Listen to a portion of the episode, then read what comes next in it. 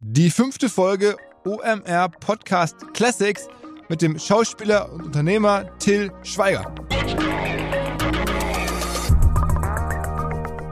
Ja, also ich habe ja Anfang der Nullerjahre habe ich ja ein paar Filme produziert, wo ich nicht mitgespielt habe und habe dann irgendwie gedacht, so, äh, das macht eigentlich gar keinen großen Sinn, weil das größte Asset in der Familie, in der Firma bin ich ja als Schauspielstar. Eigentlich habe ich gesagt, musst du immer mitspielen.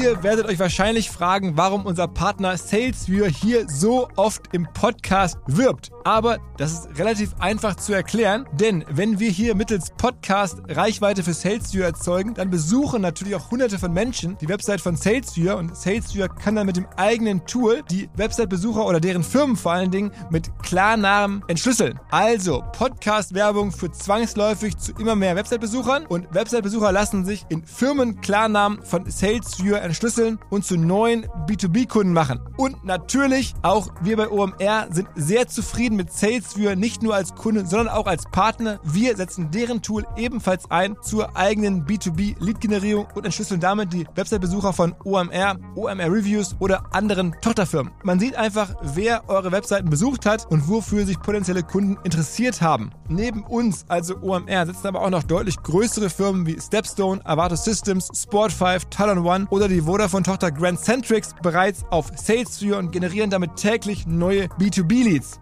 SalesViewer ist bekanntlich auf unserem hauseigenen Software-Bewertungsportal OMR Reviews das bestbewertete Tool in gleich drei Kategorien und kann jederzeit kostenlos getestet werden. Wer also sehen möchte, wer auf der eigenen Website drauf war und diese Person dann am besten zu Kunden verwandeln möchte, der kann das alles kostenlos ausprobieren. salesviewer.com slash OMR. Zurück zum Podcast. Die allermeisten werden den Dreh kennen. Seit fünf Monaten legen wir einmal im Monat eine etwas ältere OMR-Podcast-Folge neu auf, einfach weil so viele neue Hörer in der Zwischenzeit dazugekommen sind. Nicht, dass die unsere besten Folgen verpassen. Und in diesem Fall haben wir uns entschieden für eine Folge aus dem Sommer 2019. An einem sehr, sehr heißen Tag im Juli bin ich mit meinem Kollegen Chris nach Mallorca geflogen, um dort den Til Schweiger zu treffen. Wir kannten uns da noch nicht und dann durfte ich direkt auf seine Finca kommen. Ich erinnere mich noch ganz genau, wie ich da äh, mit dem Taxi vorgefahren bin oder wir beide und dann da ausgestiegen sind. Es war echt ultra heiß und dann ja, stand auf einmal Til Schweiger da und meinte, wir gehen mal in einen kühlen Raum. Und dann sind wir tatsächlich in sein Schlafzimmer gelaufen, da in der Finca und dann saßen wir beide am Rande des Bettes von Til Schweiger und haben das Gespräch geführt, das ihr jetzt hier gleich hören werdet. In ganz ungewöhnlicher Weise ist der Podcast auch eine Premiere, denn unter anderem haben wir darüber gesprochen, dass sich der Till vorstellen könnte, mal eine eigene Kreuzfahrt zu kuratieren unter der Marke Barefoot. Die nutzt er ja nach wie vor für Restaurants, glaube ich, vor allen Dingen als Lizenzgeber. Für Hotels ähm, am Tegernsee gibt es ein neues, äh, auf Mallorca habe ich gesehen. Ähm, das Hotel am Timmelacher Strand, das es damals gab, hat mittlerweile, glaube ich, geschlossen. Oder er hat davon gesprochen, dass er sich vorstellen könnte, so Fertighäuser zu entwerfen und zu designen. Und genau, ähm, wie es seitdem häufiger passiert ist, haben sich dann wirklich im Anschluss an den Podcast ganz viele gemeldet aus der Kreuzfahrtszene, aus der Fertighausszene und um ein Intro gebeten. Und am Ende haben da wirklich, glaube ich, einige Projekte geklappt. Es gibt dann diese Barefoot Boat-Reihe, ähm, die entstanden ist. So gesehen war der Podcast der Auftakt zu Gäste des OMR-Podcasts äußern ihre wirtschaftlichen Träume und dann melden sich Zuhörerinnen oder Zuhörer und dann werden die teilweise wirklich Realität. Ansonsten ist natürlich auch noch sehr viel passiert in den letzten Jahren nach dem Podcast. Der Till hat neue Filmprojekte gemacht, aber trotzdem glaube ich, in dem Podcast kann man sehr gut verstehen, wo er herkommt, wie er über die Welt nachdenkt, wie er sozusagen Filme kalkuliert, wie das ganze Business funktioniert. Und deswegen könnte es Spaß machen, in die Folge nochmal reinzuhören. Auf geht's! Moin Till. Moin. Erzähl mal, ähm, seit 30 Jahren jetzt eigentlich bist du sozusagen am Start, ne? Ja, also wenn man ähm, die Lindenstraße mitzählt, seit 89, ne, da war ich mit der Schauspielschule fertig und habe direkt da so eine kleine Wurzenrolle bekommen. Das war 89, das sind genau 30 Jahre, ja. Und dann das große Ding war dann 91 Manta Manta, habe ich gesehen. Danach war dann irgendwie deine Welt eine andere. Ja. Naja, erstmal noch nicht so. Also der Film war ein Riesenerfolg beim Publikum. Aber in der Branche wurde er nicht wahrgenommen, ne? Und da wurde auch in der, sag ich mal, in der Kritik ziemlich getrasht, ne? Äh, ich wurde auf der Straße erkannt, plötzlich über Nacht war ich berühmt. Und die Branche hat aber äh, da nicht, die haben den Film nicht gesehen. Und ich hatte auch keine Agenten, ne? Ich war alleine und äh, deswegen klingelte danach auch das Telefon nicht bei mir. Ne? Dann habe ich, hab ich gedacht, okay, vielleicht wird's der einzige Film, den ich je gemacht habe. da habe ich immerhin mal mit Bernd Eichinger einen Kinofilm gemacht. Ne? Und habe dann weiter Theater gespielt und ähm, hatte ja diese kleine Rolle noch bei der Lindenstraße und habe synchronisiert. Ne? Und dann, ein Jahr später, rief der äh, Claude Oliver, Oliver Rudolph mich an.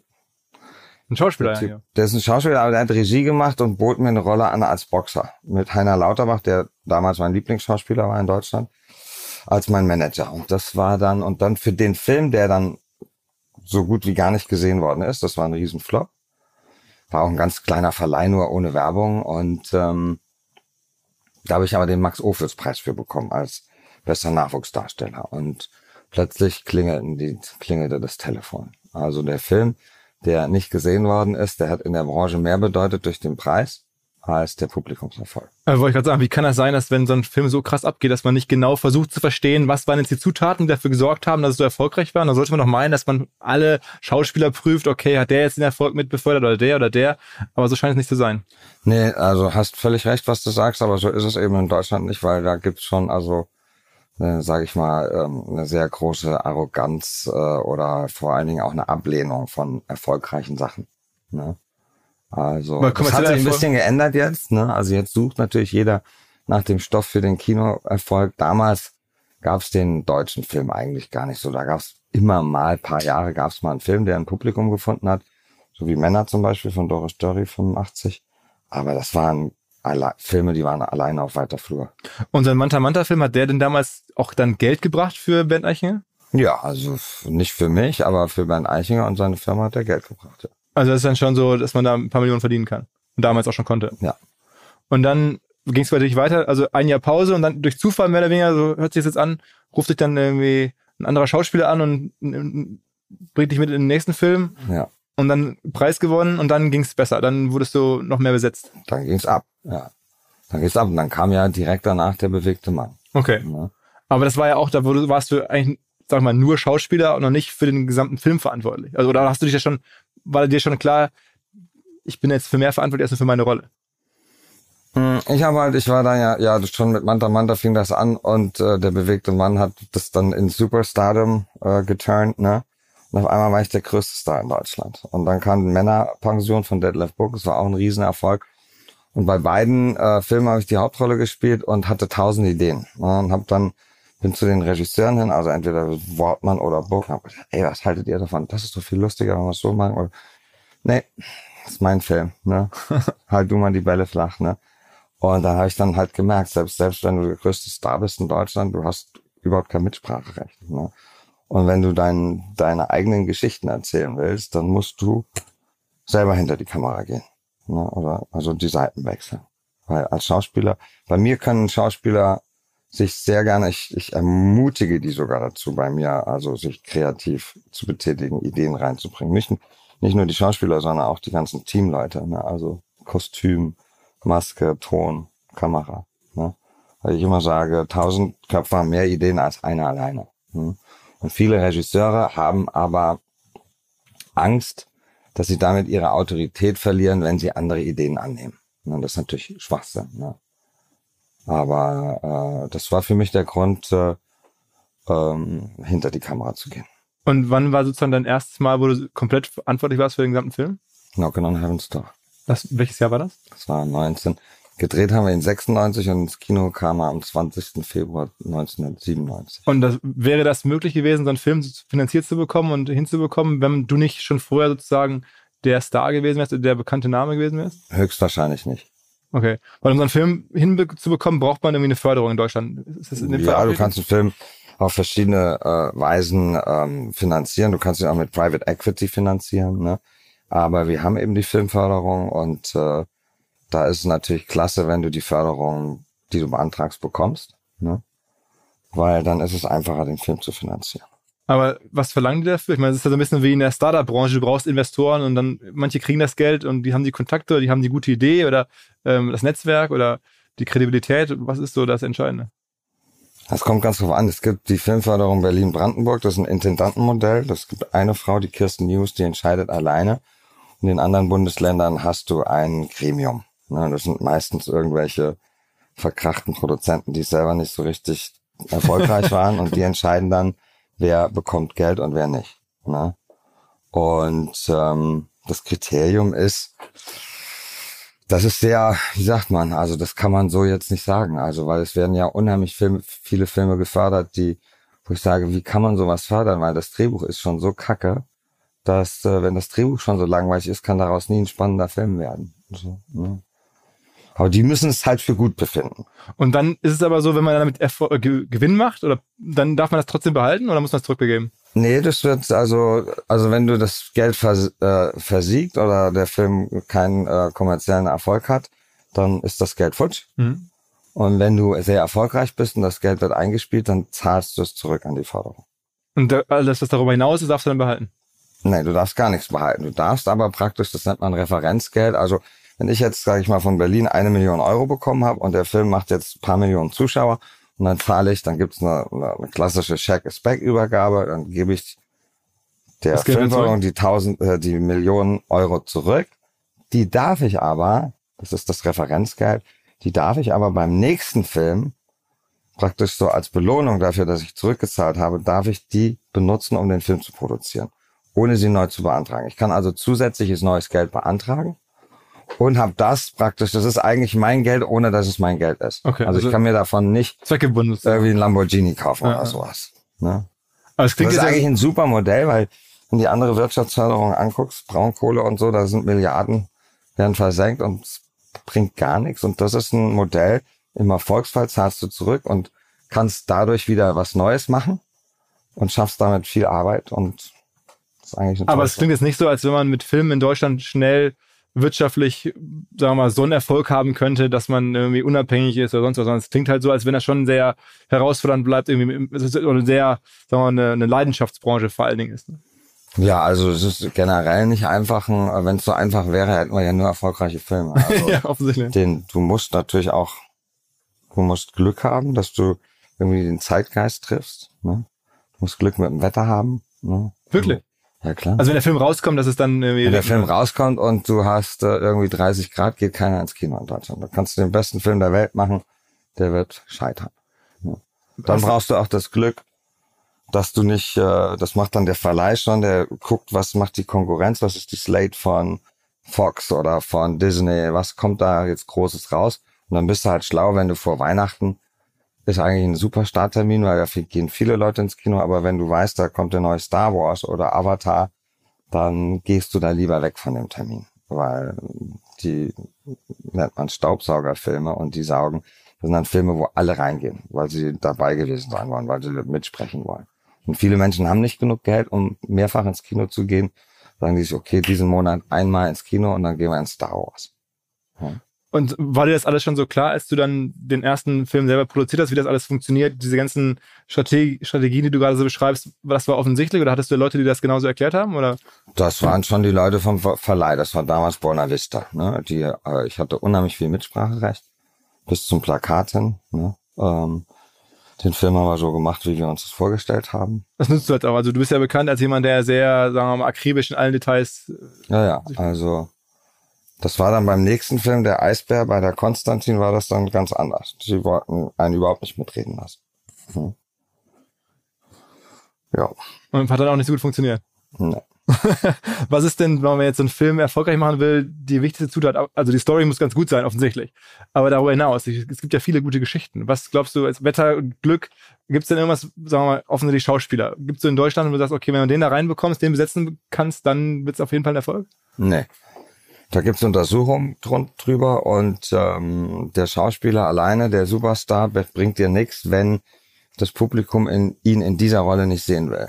Der ist, wenn du den, den perfekten Film hast für diesen Schauspieler, der ein Star ist, dann ist es das perfekte Paket. Ne? Aber wenn du Tom Cruise nimmst und zu Stanley Kubrick in Ice White Shut stellst, dann haben die Tom Cruise-Fans gesagt, ey, wir wollen den lieber sehen in Mission Impossible. Das ist uns hier ein bisschen zu abgedriftet. Ne? Und der Film war auch kein Erfolg, trotz Tom Cruise auf dem Höhepunkt seiner Karriere. Wenn du mich jetzt in einen Film steckst, der, sage ich mal, total depressiv ist und die Leute total langweilt, dann macht er nicht, dann macht er vielleicht fünf Zuschauer mehr, als mit jemand anders, aber nicht viel. Das Entscheidende ist die Geschichte. Geschichte, Geschichte, Geschichte. In so dem Digitalbusiness sagen immer alle, was in den USA ist alles so fünf Jahre, zehn Jahre voraus und die wissen viel cleverer noch, wie man heutzutage Marketing für Dinge macht oder Produkte nach vorne pusht. Würdest du sagen, dass im Film auch so ist? Also hat Hollywood irgendwie immer wieder Ideen oder Marketing auch oder, oder ja, sagen wir, Entwicklungen, die, die es hier noch nicht so gibt? Nö, eigentlich äh, ist ja die Entwicklung äh, von Hollywood eigentlich extrem traurig, ne? weil äh, es werden ja kaum noch Filme gemacht. Sondern immer nur so Franchises. Nur Franchises, äh, Fortsetzungen, Marvel, ne? Superhelden. Und TV. Ne? Ja, das ist das Ergebnis davon. Also die guten Autoren, die keine Aufträge mehr kriegen, um äh, anspruchsvolles Kino, äh, äh anspruchsvolles Unterhaltungskino zu machen, die werden abgegriffen von den ganzen Streamern, ne, von äh, Hulu und von äh, Netflix und Prime und äh, können sich da verwirklichen, können Figuren über zehn Folgen erzählen, also linear, können viel mehr sich einbringen und haben auch viel mehr davon, weil sie Showrunner sind und dann, wenn die Show, sage ich mal, in die Fortsetzung geht, wenn es mehrere Staffeln gibt, dann verdienen die zehnmal mehr als im Kino damals. Ja. Siehst du dich denn selber jetzt äh, im Wesentlichen als Künstler oder, oder auch als Unternehmer? Ich bin Unternehmer, aber ich sehe mich natürlich eher als Künstler. Ich habe ja nicht angefangen, Filme zu machen, weil ich Unternehmer sein wollte, sondern weil ich die Filme selber machen wollte, meine Geschichten erzählen. Und dann muss natürlich auch ein Stück weit ein Unternehmer sein. Ich bin ein Unternehmer, der sehr ins Risiko geht, der viel riskiert, manchmal auch verliert, aber eben auch schon oft gewonnen hat. Was war denn dein, dein größter Win? Und was war dein größter, wo du sagst, okay, da habe ich am meisten abschreiben müssen? Mein größter Win war Honig im Kopf und kein Hasen. Und ähm, der größte, äh, der größte Loss war One Way. Da habe ich fast zwei Millionen Euro verloren. Eigenes Geld? Ja, eigenes Geld. Und okay, und was für eine Dimension kann man gewinnen, wenn man einmal was gewonnen hat? Dann ist es irgendwie, sind es dann auch 10 Millionen, 20? Wie viel bleibt dabei? Das kann ich, das kann ich eigentlich, das kann ich nicht sagen, weil äh, das ist eine sehr eifersüchtige, missgünstige Branche und äh, würde ich nur irgendwelchen Sozialneid schüren. Schüren, ja. Aber das, das Geld kommt dann aus den Ticketerlösen im Kino, im Wesentlichen. Genau, genau. Oder aus den Verwertungs... Erstmal, erstmal ist es so, dass der, erstmal zieht sich der Verleih alle seine Kosten raus, dass die gedeckt sind. Die sogenannten Vorkosten, das sind die Kosten, die der Verleih in die Hand nimmt, um den Film rauszubringen. Für P&A, also jetzt gibt's ja eigentlich keinen Prints mehr, also es wird Prints and Marketing. Äh, jetzt ist ja alles digital, also da sparen die Geld, ne, weil du schickst das einfach durch Deutschland und musst nicht irgendwelche Filmrollen transportieren. Mhm. Und vor allen Dingen für die Herausbringung. Ne, dann sein Co-Produzentenanteil, ne, das schnappen die sich alles weg. Und wenn sie die Kosten gedeckt haben, und da kann dir jeder Verleih vorrechnen, was er will, du kannst das nie durchschauen. Ne? Also da wird der Produzent gerne mal ein bisschen. Ne? Und den Verleih auch noch mit selber mitzumachen? Äh, das wäre, wenn ich gewusst hätte, wenn ich gewusst hätte, was wir für einen Lauf hat, hätten, gehabt hätten, also wenn ich in die Zukunft gucken, dann hätte ich es gemacht, weil dann, dann wäre es richtig gekracht, ne? Aber das weißt du vorher nicht und so ein Verleih ist auch ein Riesenrisiko, ne? Weil du musst ein, zwei Filme, die nicht funktionieren, hast die ganzen Kosten gehabt, drei, drei vier Millionen Euro an Herausbringungskosten und dann ist der Laden ganz schnell dicht. Das ist fast wie Startup-Branche. Also als, als Fonds, der in Startups investiert, musst du ja auch irgendwie zehn Firmen werden nichts und eine wird riesengroß. Ja, so ist bei Filmen auch. Ja. Und dann, aber trotzdem bist du immer bereit, jetzt auch mehrere Millionen eigenes Geld in Filme reinzustecken, offensichtlich. Ja. Und ohne das wird es auch nicht gehen. Also ohne das kriegt man die große Nee, also bei One Way äh, wäre es gegangen, aber da ist in der letzten Sekunde, als wir schon in der äh, Pre-Production waren, also schon wirklich vor Ort in Toronto, äh, hat so eine schwedische Bank die zugesicherten anderthalb Millionen haben Rückzieher gemacht. Wir hatten Deal-Memo, alles und äh, es war auch legally binding, ne? Aber das hätte uns nichts genutzt, weil wenn das vor Gericht gegangen wäre, das hätte Jahre gedauert, bis das entschieden worden ist. Und wir brauchten das Geld jetzt. Und es war nicht da, also bin ich dann zur Bank und habe es von meiner Bank geholt. Und so eine schwedische Bank, die macht das als wirklich klassisches Renditemodell und sagen, okay, wir sind Experten, die wir haben nicht. Ja, genau, die dann nicht mehr. Aber tendenziell sind Banken ansprechbar für sowas, weil sie wirklich auch die Rendite Ja. sehen. Aber ich meine, was für eine Kompetenz haben die, so Filme zu beurteilen? Die gehen dann nach dem Package. Aber wie gesagt, also Filme finanzieren ist ein High Risk, äh, das ist ein High Risk Investment. Ne? Also weil du das eben nicht vorhersagen kannst. Ich glaube, es gibt Sachen, wo du dein Geld sicherer investieren kannst als im Film. Aber trotzdem ist es ja für Banken immer auch jahrelang interessant gewesen, so als Abschreibungsmodell und so. Haben sich die Zeiten da sehr geändert? Also würdest du sagen, Die haben Damals, sich sehr geändert. Das ist auch, worunter Hollywood leidet, weil ich glaube, das hat die SPD 2007, 2008 hat sie das äh, zugemacht, dieses Steuerschlupfloch für Filmfonds. Das Geld aus Deutschland, das wurde immer belächelt. Die, ja, das hieß the stupid German money. Ja, ja. Ne? Die wären, die sind so dumm, die geben uns ihre ganzen Milliarden. Wir machen die Filme und so. Die haben mich kaputt gelacht über die doofen Deutschen. Aber als dann die Regierung damals äh, das zugesperrt hat und plötzlich kamen die Milliarden nicht mehr aus Deutschland, da sind die richtig ins Schwimmen gekommen. also der Vorteil war, Einer der Gründe für den, sag ich mal, Niedergang von Hollywood. Sie haben dann Wirklich? versucht, sich das Geld aus Indien zu holen, haben sie nicht gekriegt. Dann haben sie alles gesetzt auf China. Und dann hat die chinesische Regierung gesagt, nee, also so, das äh, machen wir nicht. also mal für die Hörer zum Verständnis, das war ja so, Verluste, die man möglicherweise gemacht hat mit Filmen, konnte man steuerlich geltend machen in Deutschland. Ja. Und deswegen war es attraktiv, ähm, da auch Geld zu investieren. Ja, und die amerikanischen Produzenten, die haben natürlich dann das Geld von den Vorleuten, die haben also ihre Budgets künstlich aufgeblasen. Die haben zum Beispiel gesagt, der Film kostet 80 Millionen, in Wirklichkeit hat er nur 40 gekostet. Da hatten sie schon mal 40 Millionen Dollar in der Tasche. Okay. Und da wird auch nicht so tiefer reingeschaut.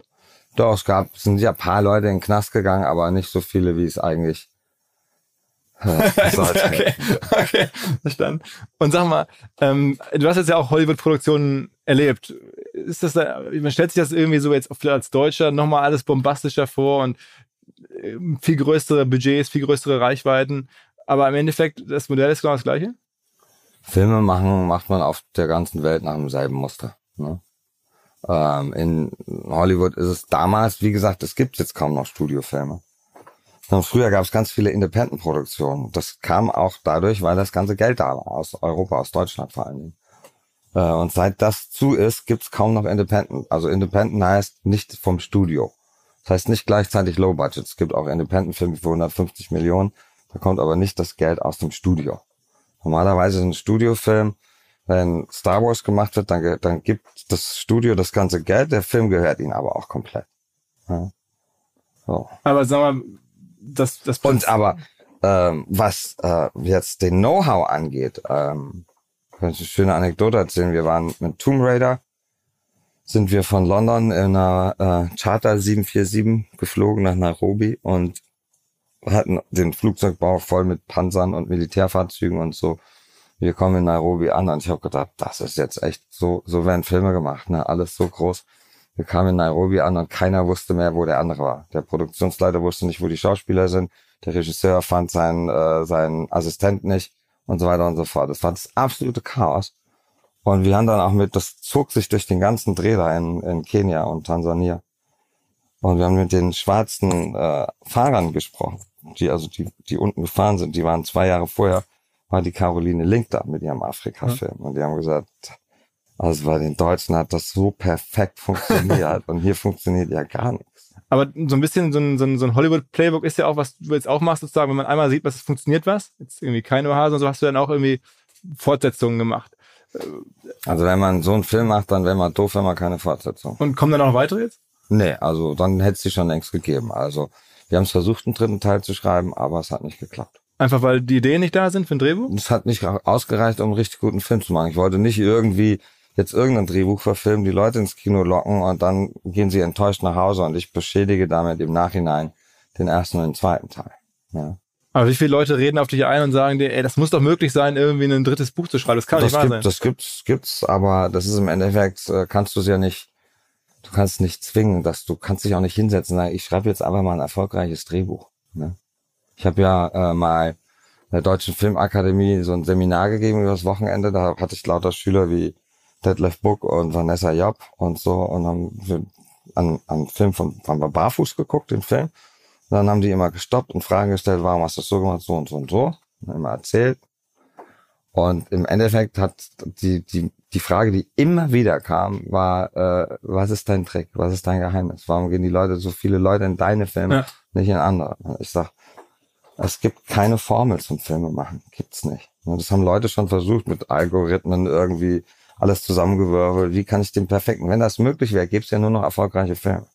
Ne? Ich habe dann zu denen gesagt, ja, du musst doch selber Regeln aufstellen. Und so, ja, ich habe eine, eine wichtige Regel, die kann ich euch sagen, die erklärt sich aber von selber. Ist ja eigentlich ganz logisch. Ja, was denn? Ich so, das Drehbuch darf den Lesern nicht langweilen. Ah, alles nicht. Okay, geil. Sogar. Guter Tipp. Mega Tipp, ne? Aber das heißt, irgendwie ist dann das, was dich erfolgreich macht, ist dein Bauchgefühl, dein Touch, der, äh, dein Auge oder was man nicht so richtig jemandem weitergeben kann, auch nicht beschreiben kann, sondern du guckst da drauf und siehst dann im Schnitt oder. Also meine Filme sind eigentlich, die haben alle was gemeinsam. Egal, ob das jetzt ein, äh, ein Action-Drama ist oder eine Komödie oder eine romantische Komödie oder ein Road-Movie, die gehen alle immer um so essentielle Werte wie Familie, Freundschaft. Ne? Familie und Freundschaft. Und da liegt so viel drin. Da liegt Liebe drin, da liegt Verlust drin, da liegt Schmerz drin, da liegt Freude drin. Kannst du jeden Film auseinandernehmen. Es geht immer um diese Kernthemen. Und das ist, das ist ein Thema, was die Menschen äh, äh, berührt. Ne? Und dazu kommt noch, dass die Drehbücher eben so geschrieben sind, dass sie real sind, in Anführungsstrichen. Ist ja nicht real, aber äh, und dass die Schauspieler so ausgewählt sind, dass sie realistisch spielen und nicht so ihren Text aufsagen. Weißt du, was ich meine? Ja, absolut. Also so das, was in Amerika eigentlich gang und gäbe ist, dass du niemals dich fragst, wer hat, wer ist denn das für ein beschissener Schauspieler, der da den Taxifahrer spricht? Der klingt ja gar nicht wie ein Taxifahrer. Weißt du, wenn du dich im deutschen Fernsehen umguckst, wie viele Leute da Zuhälter spielen oder Polizisten und du weißt, die haben noch nie eine Waffe gehalten, halten sie völlig falsch und der Zuhälter redet Hochdeutsch und rollt mit den Augen und alles ist so groß und so überartikuliert ne? und teilweise die, nicht teilweise, sondern ganz oft sind die, die Dialoge sind Papierdialoge, die hat sich irgendjemand ausgedacht, aber ich sag dann nur zu Leuten, die also sich nicht aus der Branche ich sag, mach doch mal die Augen zu und hör dem jetzt mal zu und sag mir, wie viele Menschen kennst du, der, die so gestelzt reden? Sag, Kein. Ne? Und das ist es, das, das habe ich immer wieder gehört bei, ähm, bei Keinoasen, man, man ist so dabei. Man, das könnte einem selber passieren. Weil die meisten Geschichten, die ich schreibe, sind mir ja auch passiert. Ne? Die kommen ja aus dem Leben. Und das ist, glaube ich, das, wo die Leute sich damit identifizieren können. Aber wie wichtig bist denn du für die Filme? Also ich meine, jetzt mal ein Prozent abgeschätzt, wenn du da vor der Kamera stehst, es bringt ja einfach Menschen schon in die Kinos alleine und es gibt ja auch dann PR und Presse, die sonst nicht da wäre, wenn es nicht irgendwie Till Schweiger mit drauf stünde. Ja, also ich habe ja Anfang der Nullerjahre habe ich ja ein paar Filme produziert, wo ich nicht mitgespielt habe und habe dann irgendwie gedacht, so, äh, das macht eigentlich gar keinen großen Sinn, weil das größte Asset in der Familie, in der Firma bin ich ja als Schauspielstar und habe dann gesagt, okay, ich habe dann auch wieder Filme produziert, in denen ich nicht mitgespielt habe, also co-produziert, aber eigentlich habe ich gesagt, musst du immer mitspielen. Das heißt, du siehst dich auch dann logischerweise als Marke, als, als jemand, der irgendwie eine Geschichte um sich herum in seinem ganzen Leben erzählen muss auch abseits vom Film, weil die Leute dich als Schauspieler sozusagen verfolgen wollen und dann wissen wollen, ah, jetzt kommt wieder was von ihm, oder denkst du so nicht über dich nach? Ich denke eigentlich wenig über euch nach, aber was schon oft gesagt worden ist oder geschrieben worden ist, und das stimmt halt einfach, ist, dass wir ein eigenes Genre äh, entwickelt haben. Ne, wir haben ein eigenes Genre erfunden. Wir, wir sind ein Till Schweiger-Fan. Sagen die Leute immer wieder, ich muss nur drei Minuten gucken ohne Ton, einen Film, und ich kann sofort sagen, das ist ein Till Schweiger-Fan. Okay, aber es, äh, auch wenn du nicht im Film zu sehen bist, offensichtlich. Ja, okay, ja, wenn, also, ja, wenn ich zu sehen bin, ist ja klar, Ja, aber ja. auch wenn ich nicht zu sehen bin. ne? Aber trotzdem hat man das Gefühl, ich meine, nehmen wir mal jetzt Instagram, da bist du jetzt du irgendwie aktiv, hast da so ein paar hunderttausend Follower. Ähm, denkst du denn nicht so, Mensch, ich müsste diese Plattform nutzen, um da die Marke, das Asset Till Schweiger sozusagen auch bei jungen Zielgruppen aktiv zu halten und solche ganzen st- strategischen Fragen, stellst du dir die oder ist das für dich eher egal? Na, also, es war so, ich war ja immer auf Facebook und äh, meine Töchter haben vor Jahren schon zu mir gesagt, Papa, geh zu Instagram. Keiner in unserer Altersgruppe ist mehr bei Facebook. Da sind nur wütende Menschen. Ne? und ich so, hey, ich habe mir jetzt 1,5 Millionen aufgebaut. Ich fange jetzt nicht von null an. Und im letzten Sommer war es dann soweit. Und die Idee war schon, das aufzubauen, um damit eben die andere Marke Barefoot Living, die Lifestyle-Marke, bekannter zu machen. Ne? Und ich habe aber erst letzten Juni angefangen. Deswegen ähm, habe ich noch nicht so viele Follower. Aber du hast da jetzt auch nicht so den Anspruch, dass du jetzt irgendwie in einer Strategie da rangehst. Also ich Nein, null. Nee, ich habe den Spaßanspruch. Ne? Also aber es könnte ja, es ist ja auch ein Business am Ende. Ich meine, du lebst von dem Geschäft, dann könnte man ja sagen, ich brauche dringend jetzt mal ein paar Millionen Follower. Dieter Bohlen hat mir erzählt, er macht jetzt neun Stunden jeden Tag Instagram, weil er Ja. das Gefühl hat, damit kann er sein wirtschaftliches. ja, der geht ja auch ab wie Schmitz Katze, der hat ja über eine Million Follower. Ja, absolut, Ne? absolut. Aber die Zeit hätte ich nicht. Und das wird mir auch keinen Spaß machen. Aber du könntest ja jemanden so einstellen, der dich verfolgt, so ein, so ein Videographer, der mit dir um die Welt reist und so ein bisschen dein Profil pflegt. Und so ja, aber ich will ja schon ein bisschen, ich bin so durchsichtig und ich bin so in der Öffentlichkeit, dass ich so ein bisschen Privatheit auch noch haben will. Ne? Also ich poste ja schon Sachen vom Filmset oder so oder vom Boot oder keine Ahnung. Vielleicht poste ich hier auch was von Mallorca, aber dass ich jetzt die, der Welt sagen muss, das ist Till Schweiger so und das von neun Stunden am Tag, da, da, da, da hätte ich überhaupt keinen Bock drauf. okay, es wird wahrscheinlich was bringen. Ja. Also du lässt wahrscheinlich äh, viel Geld liegen. Also wenn man, ich glaube, man muss. Geld, weißt du, das klingt jetzt so doof, aber Geld war noch nie meine Motivation, noch nie. Oder das ist super. Es ist super, Geld zu haben, weil das gibt dir eine gewisse Freiheit. Du kannst entscheiden, was du mit deinem Geld machst. Du kannst Freunden helfen, die nicht so viel Geld haben. Du kannst das Geld verschenken. Du kannst es spenden. Du kannst dir schöne Dinge kaufen, die du dir früher nicht kaufen konntest. Und es gibt Sicherheit. Mhm. Ne? Aber, äh, weißt du, ein guter Freund von mir, der Thomas, der sagt immer, was bringt mir das, wenn ich als Reichster auf dem Friedhof liege? Hm? Aber trotzdem hast du ja so ein bisschen, glaube ich, e-, entdeckt, dass man ähm, mit, der, mit deiner Marke, mit deiner Reichweite und der Kraft, die der Name irgendwie jetzt hat, alle möglichen Sachen machen kann. Du hast gerade schon gesagt, Barefoot Living, du hast dir so ein Label ausgedacht, das jetzt irgendwie von Hotel und ähm, Restaurant, äh, Online-Shop, ist das, also überlegst du dir dann, okay, was passt zu mir oder worauf habe ich Bock oder wer fragt mich in, auf die nette Art oder wie, wie machst du solche Entscheidungen? Also es ist jedenfalls nicht strategisch durchgeplant. Das war alles äh, das kommt aus der ähm, mm, aus der Freude, Sachen zu kreieren, zu machen. Ich bin ein Macher. Ich hier zwei Wochen am Pool liege in Mallorca, dann wird's mir langweilig. Ne? Und das war alles nicht geplant, aber irgendwann kam jemand zu mir und hat gesagt, hast du nicht Lust mit mir Kaschmir-Pullis zu entwerfen? Sag ich, klar. Irgendwann kam einer auf mich zu und hat gesagt, hast du nicht Lust, deine eigenen Weine zu bauen? Ich so, Logo. okay. Sag mal, ne? Und so kam das.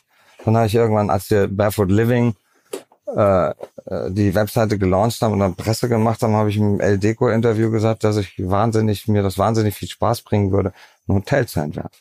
Und dann hat jemand angerufen? Dann hat er mich angerufen. Tim. So geht das, ja. Und dann rufen Leute an, hat eine Reederei jetzt von der Donau sich gemeldet und jetzt bauen wir so einen riesen Passagierdampfer in einem Barefoot Boat. Was vor kurzem im Passau oder so, ne? Genau, weil hatten wir jetzt gerade das Presseevent und es geht im September auf die Werft und nächsten Mai steht da ein Traumboot. Okay, aber das, das heißt, es ist wirklich opportunistisch. Das ist jemand ruft an oder du kann, irgendwer meldet sich und denkst dir, okay, der ist cool oder die Idee ist. Manchmal habe ich auch selber Ideen, aber in der Regel kommen die Ideen zu mir. Weil ich okay. bin ja auch relativ ausgelastet mit meinen Filmen. Unser Partner Vodafone, also die Kolleginnen und Kollegen aus Düsseldorf, haben eine neue Kollaboration am Start und zwar mit Microsoft. Viele kennen und wissen das schon zu schätzen, also die Vorteile von flexibler Zusammenarbeit in Echtzeit, Cloud-Datensicherung, Updates und so weiter. Das alles steht zur Verfügung natürlich für Vodafone-Kunden oder solche, die es werden wollen. Außerdem hat es den Vorteil, wer jetzt zu Microsoft migrieren möchte. Vodafone-Geschäftskundenexperten helfen dabei, auch bei der Migration von Daten und Mails, all diesen Themen und auch im laufenden Betrieb wird man natürlich nicht alleine gelassen. Vodafone supportet jetzt auch Microsoft 365 ganzjährig für seine Kunden. Ein Argument, glaube ich, für Vodafone, auch ein Argument für Microsoft 365. Wer sagt, ich bin schon Vodafone-Kunde oder ich bin interessiert an Microsoft, informiert euch. Alle Details stehen unter vodafone.de slash Microsoft 365, also Microsoft 365 in Zahlen. Zurück zum Podcast. Was, was war die, sagen wir mal, eigene Idee abseits vom Film? Was du da so, welches Business hast du sozusagen, wo du sagst, da habe ich selber jetzt Bock drauf? Meine eigene Idee ist, also mit dem Hotel war meine eigene Idee und die andere eigene Idee ist, ich würde gerne ein Barefoot Fertighaus entwerfen. Ne? Und aber das ist noch nicht in, das ist noch nicht. Ja, wir müssen jetzt Gespräche führen. Okay. Wie viele Filme machst du im Jahr? Ganz verschieden. Also mal nur ein, mal zwei oder drei, das ist ganz verschieden. Und wenn jetzt irgendwie jetzt demnächst äh, konnte man lesen, bist du in einer, in einer Produktion irgendwie mit Bruce Willis und ein größeres amerikanisches Ding musst du da dann irgendwie vorsprechen oder rufen die dich einfach an und deinen Agenten und sagen, hey, wir brauchen den Till oder? Das ist either or, also es gibt beides. Also entweder äh, wirst du angefragt für ein Casting und dann äh, überlegst du dir, wow, das ist so eine tolle Rolle und so ein toller Regisseur, dann mache ich jetzt mal ein Casting oder du sagst, nee, also da habe ich überhaupt keinen Bock drauf. Ne? Und äh, in dem Fall jetzt bei Bruce Willis haben die angerufen. Ne? Und äh, Da würde man ja auch irgendwie, so wenn man halt so wirtschaftlich drauf gedenkt, ah klar, rufen die an, weil die wollen den Film auch in Deutschland irgendwie groß kriegen, dann brauchen sie halt einen deutschen Star und dann guckt man, wer ist der Größte, dann nimmt man dich. das ist sicherlich auch ein, äh, nicht das Hauptkriterium, aber es trägt sicherlich dazu bei. Und was war das, war das größte Hollywood-Ding, also das erfolgreichste, bei dem du jeder war, war das Glorious Bastards? Es war ein Glorious Bastards und King Arthur war auch ziemlich erfolgreich. Und ich meine, hast du, hast du da irgendwas erkennen können? War das dir von vornherein klar, okay, das wird krass? Oder war es einfach so, ich, wie jeder andere auch, jeder mal rein und mal gucken, was passiert? Na, also äh, King Arthur war schon auch eine, äh, eine Entscheidung wegen Regisseur, wegen Antoine Fuqua, mit dem habe ich meinen ersten Film in Hollywood gemacht. Replacement Killers, ist ein super Typ, ein wahnsinnig witziger, geiler Typ. Und wir haben so viel Spaß gehabt und so viel gelacht am, am beim Drehen, dass ich allein deswegen das schon machen wollte. Und Tarantino musste ein Schauspieler, der überlegt da nicht zweimal. Ne? Weil der Name so groß ist und weil der Nicht so. weil der Name so groß ist, sondern weil er äh, teilweise überragende Filme macht. Ne? Ja, genau, also das ist ja. Ja. Und ist das dann für dich irgendwie ein, ein Gage ein Thema? Ist das für dich wichtig oder denkst du dir, Ja, bei mir ist es, ich habe gerade, der ist jetzt auch verschoben worden, ein anderer sehr schöner Film wurde mir angeboten mit John Cusack, äh, so eine Boxergeschichte und da hat man, und ich hätte so einen ehemaligen deutschen Champion gespielt und die Hauptrolle hat man dem äh, Mickey Rourke angeboten. Und, Okay. Und Mickey hat's abgelehnt, weil sie ihm nicht genug Geld gezahlt hat. Dann habe ich Mickey noch angerufen und habe gesagt, Mickey, also ich habe nicht mit ihm telefoniert, sondern Sprachnachricht. Ich sage, Mickey, bitte sei nicht so blöd und lass wegen der Kohle diese großartige, fantastische Rolle liegen. Ey. Daraus entsteht wieder was anderes. Ne? Mach nicht so Scheißfilme, wo du ein paar Dollar mehr kriegst, sondern mach das. Ne? Also ich habe im Laufe der Jahre dann auch eine Familienvater, ich weiß noch, ich meinen ersten englischen Film, den habe ich in Warschau gedreht mit John Hurt und Pete Postlewitz, waren beides Oscar-Preisträger. Und wir saßen jeden Abend da an der Bar und schnackten so und irgendwann kam es übers Drehbuch, also das Gespräch. Und dann hörte ich so raus, dass eben John und Pete beide teilweise Probleme hatten mit dem Buch. Und ich so, äh, Moment Leute, ich habe ja das genauso gesehen wie ihr, aber ich habe gedacht, vielleicht liegt das nur an meinem schwachen Englisch, weil wenn ihr zwei das macht, dann, dann muss es doch einfach geil sein. Warum machten ihr das dann? Dann sagte der John so, ja, erzähl, weißt du, ob ich jetzt hier in meinem Schloss in Schottland den Whisky allein vom Kamin trinke oder hier mit so zwei netten Kerlen wie euch, da trinke ich doch lieber hier den Whisky und krieg auch noch Kohle dafür. und ich war total erschüttert. Ich habe gedacht, wie kann man so künstlerisch, das, das so, und aber wenn du dann eine Familie hast, habe ich dann auch Pro Projekte angenommen, also gerade in Amerika, wo die nicht gut fanden, wo man vorher schon wusste vom Buch, das kann kein guter Film werden, aber die haben so viel Geld bezahlt, dass ich gesagt habe, komm her, das mache ich jetzt. Der Film wird sowieso irgendwo auf DVD verschwinden und her mit der Kohle. kannst du so Größenordnung sagen, wenn jetzt jemand wie du in den USA angefragt wird, redet man dann sofort über mehrere Millionen? Nein, nein, nein, nein, nein, nein. Die mehreren, also Amerika ist da sehr, sehr, sehr, sage ich mal, ähm, knallhart. Also das ganze Geld verdienen die Stars und die anderen Schauspieler werden scheiße bezahlt. Also das sind dann die Stars sind dann In. Deutschland verdienen die Schauspieler, die jetzt nicht die Stars sind, verdienen in Deutschland Schauspieler umgerechnet viel mehr Geld als in Hollywood. Also ich rede jetzt nicht von den Topstars. Weil es ein bisschen demokratischer ist und jetzt jeder ein bisschen was abbekommt. Ja, Deutschland ist ja sehr demokratisch. Ja, Gott sei Dank. Ja. Also das heißt, in den USA ist dann irgendwie Leonardo DiCaprio kriegt alles und der ganze Rest, der da rumläuft, Genau. darf ein bisschen. Ich habe deutlich mehr gekriegt als andere amerikanische und das lag sicherlich auch daran, weil man sich erhofft hat, darüber äh, in Deutschland mehr Erfolg zu haben. Und wann, wann war der Moment, wo, wo Amerikaner auf dich aufmerksam geworden sind, auch nach den ersten Erfolgen sozusagen, dass sie so gesagt haben, okay, der macht große Filme, den müssen wir jetzt mal ansprechen? Mm, Das war schon, das ging so mit Knockin' on Heaven's Door los. Ja. Und hast du, du warst ja mal eine Weile in den USA, hast ja auch richtig gelebt. Ne? War das also dein, dein, dein Plan damals, richtig auch globaler Schauspieler zu werden? Nee, das war überhaupt nicht mein Plan. Ich bin nur nach Amerika, weil meine Frau Amerikanerin war und Heimweh hatte und sagte, sie will, dass wir nach Seattle ziehen. Und ich habe gesagt, in Seattle, ich habe jetzt gerade losgelegt mit meinem Film.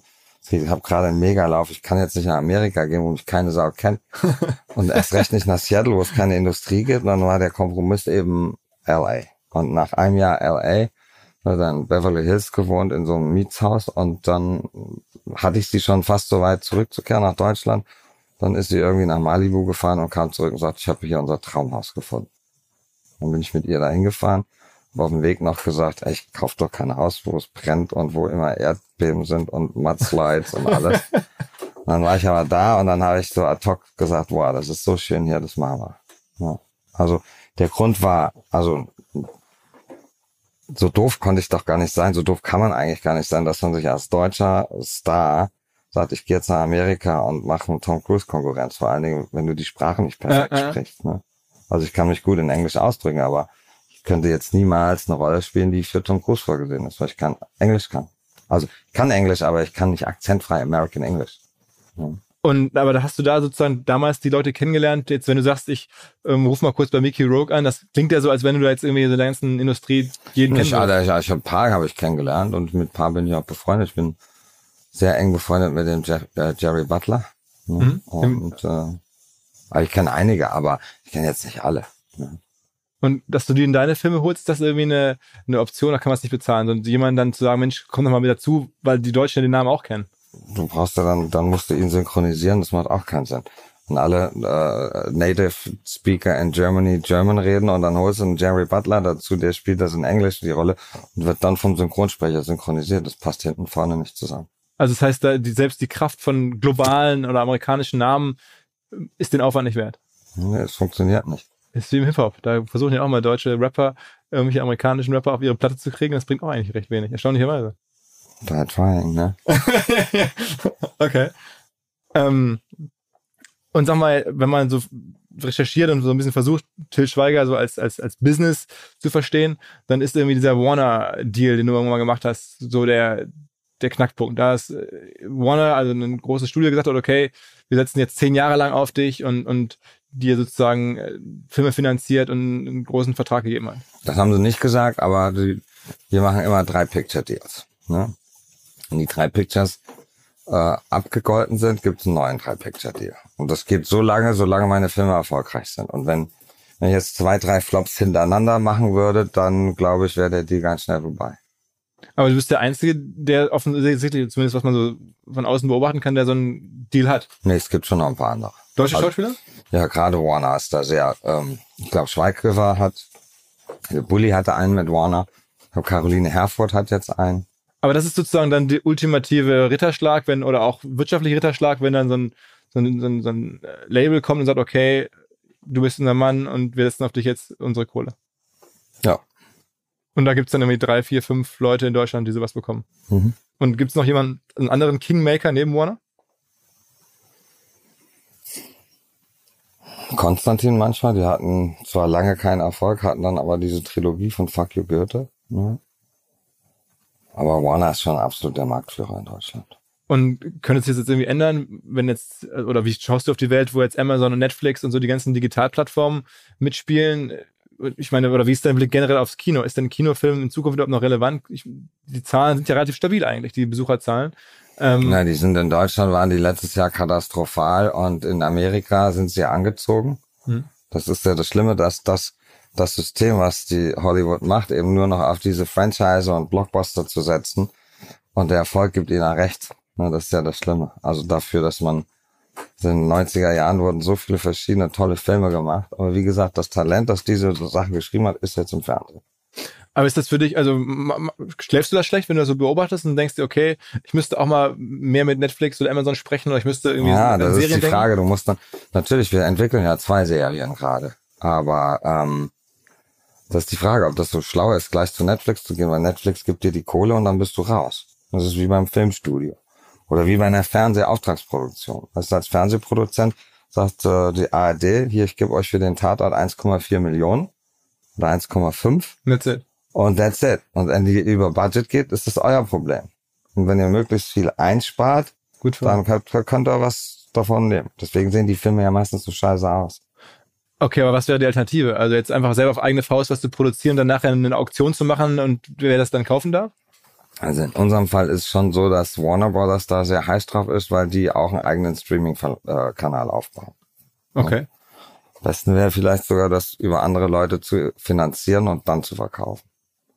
Aber das ist, wenn du einmal eine Summe kriegst und dann musst du eigentlich nur noch dafür sehen, das ist, deswegen hat mich ja Fernsehproduktion auch nie interessiert. Die haben mir damals auch angeboten, den Tatort selber zu produzieren, das wollte ich aber nicht. Weil du sagst, die Upside ist eigentlich nicht Da interessant. ist keine Upside. There's no such thing. Aber das ist ja dann schon super unternehmerisch. Also, dass, dass, du sagst, okay, wenn ich meine Zeit da einsetze, dann kann ich maximal das verdienen, lohnt sich für mich nicht. Also suche ich mir jeweils was, wo ich, wo ich sozusagen alles Upside bei mir habe, wenn es läuft. Na, also machen wir auch die Kinofilme. Also ich stecke das Geld komplett in die Leinwand, also auf die Leinwand. Deswegen sehen ja meine Filme, kann man ja mit Fug und Recht sagen, deutlich besser aus als den Großteil der anderen deutschen Filme, weil wir sehr viel Geld ausgeben für Licht und für Was kostet ein Schweigerfilm? Optiken. Das ist ganz verschieden jetzt. Also Schutzengel hat 8,9 gekostet. Jetzt hier äh, die Hochzeit hat 5,7 gekostet. Klassentreffen war 7,5. Und dann erhoffst du dir, so wenn ein Film richtig gut läuft im, äh, im Kino, dann holt der sieben, sechs, sieben Millionen, das ist schon richtig Nein, nee, das Zuschauer. ist schon, ne? das sind sechs, sieben, das sind so, das sind so historische, also, aber wenn ein Film vier Millionen Zuschauer macht, dann kannst du schon gut Geld verdienen. Das ist eigentlich ist da die Tendenz eher nach unten. Du schaffst diese sieben Millionen schafft man kaum noch, das man früher geschafft. Ich habe nach Keinohasen gesagt, das habe ich jetzt einmal gehabt, das werde ich höchstwahrscheinlich nie, nie mehr schaffen und habe es mit einem Film, an den keiner geglaubt hat, äh, geschafft, mit, Mit- Honig im Kopf. Äh, äh. Aber es ist, ist nicht planbar. Also planbar oder Nix, habe ich ja vorhin schon gesagt. vier Millionen ist irgendwie dann schon das geil. kannst du nicht planen. Das kannst du nicht planen. Aber äh, dann noch umso mehr, wenn du sagst, du bist so ein, so ein Leinwandtyp, dann müsste doch diese Welt, wie sich gerade entwickelt, denkst du dir, fuck, ey, warum ist es jetzt so, dass irgendwie Netflix so mächtig wird und dass diese ganzen äh, Streaming-Plattformen so mächtig werden, das Kino, wo ich eigentlich groß geworden bin, wo mein Modell am besten funktioniert, also in Deutschland zumindest ein bisschen rückläufig ist. Na, die Zahlen sind rückläufig in Deutschland, aber in Deutschland werden eben noch, gibt's noch mehr, sage ich mal, wir können gar keine Marvel. Erstmal haben wir die Rechte nicht dran und außerdem brauchst du für Marvel 300 Millionen Dollar Budget. Das geht in Deutschland gar nicht. Also haben wir noch andere Filme als die USA. Und das ist eigentlich, dass aus dem Kinomarkt aus Amerika nur noch Marvel und Franchises kommt, ist eigentlich für die deutsche Filmindustrie eigentlich ein Vorteil. Ne? Weil Leute eben, die nicht Marvel gucken wollen, die Ja. wollen auch noch mal was anderes Mm, gucken. mm, mm. Und Kino wird auch nie sterben, das glaube ich nicht. Der Trend geht ja gerade zu so Nobelkinos. Ne? Die Kinozuschauer werden älter in Deutschland. Ne? Also das Publikum ist deutlich älter geworden. Die Jungen gehen kaum noch ins Kino. Die machen Streaming oder Aber hast du das dann da für dich sozusagen abgeschrieben, dass du sagst, okay, die Jungen ist für mich eh egal, meine Zielgruppe ist jetzt mal Leute, weiß ich nicht, jetzt von, von 35 bis äh, Open End. Ne, ich will versuchen natürlich immer, das gibt natürlich Themen, wo das von vornherein ausgeschlossen ist, aber schön ist eigentlich immer, wenn du so breit wie möglich gehst und so breit wie möglich Leute erreichen kannst. Also, dass wir mit Schutzengel keine Zwölfjährigen erreichen können, das war klar, weil der Film war ab 16. Ja. okay. Mittlerweile bist du ja auch so eine Art Kingmaker in Deutschland. Wenn du Leute in deine Filme mit reinnimmst, ähm, dann, dann, haben, erlaubst du denen vielleicht eine Karriere zu starten. Ist das, Ja, ich habe viel, also da, da bin ich auch stolz drauf, weil also wir haben so viele oder ich habe so viele Leute nach vorne gebracht durch die Filme. Ja. Und das wissen die auch alle. Und sag mal, gibt es dann eine gewisse Dankbarkeit oder ist das irgendwie so, dass, dass du einfach sagst, Mensch, ich erwarte da auch nichts und auch keine äh, Kickbacks oder keinerlei irgendwie Also Dankbarkeit? Kickbacks würde ich natürlich niemals erwarten, aber äh, es ist schon schön, wenn du siehst, dass du jemand, dem du geholfen hast, dass der das irgendwie auch honoriert. Ne, wenn du ein Interview liest, so zehn Jahre später, dann sagt der Schauspieler oder die Schauspielerin, ey, der Till hat mein, das war mein Start. Ohne Till wäre ich nicht da, wo ich heute bin. Ne? Dann ist das schön. Es gibt aber auch Leute, die äh, honorieren das nicht. Ne? Es gibt so Leute, die denken so, me, myself and I. Wie wichtig ist für dich äh, so das ganze Thema klassische Presse, PR und so machst du da Gedanken drüber? Weil ich meine, es ist ja immer wieder so ein, wenn man über dich recherchiert, dann liest man, äh, es gibt alle möglichen Arten von, von Pressesituationen, wo du, glaube ich, auch nicht glücklich drüber bist. Dann manchmal hat man das Gefühl, dass du bewusst das natürlich auch nutzt und so. Also Presse ist für mich eigentlich nur wichtig, wenn ich einen neuen Film habe, den ich bewerben will, weil es macht ja keinen Sinn, so hart an einem Film zu arbeiten und dann der Öffentlichkeit zu verheimlichen, dass es den Film gibt. Ne? Also das ist für mich ein notwendiges Übel.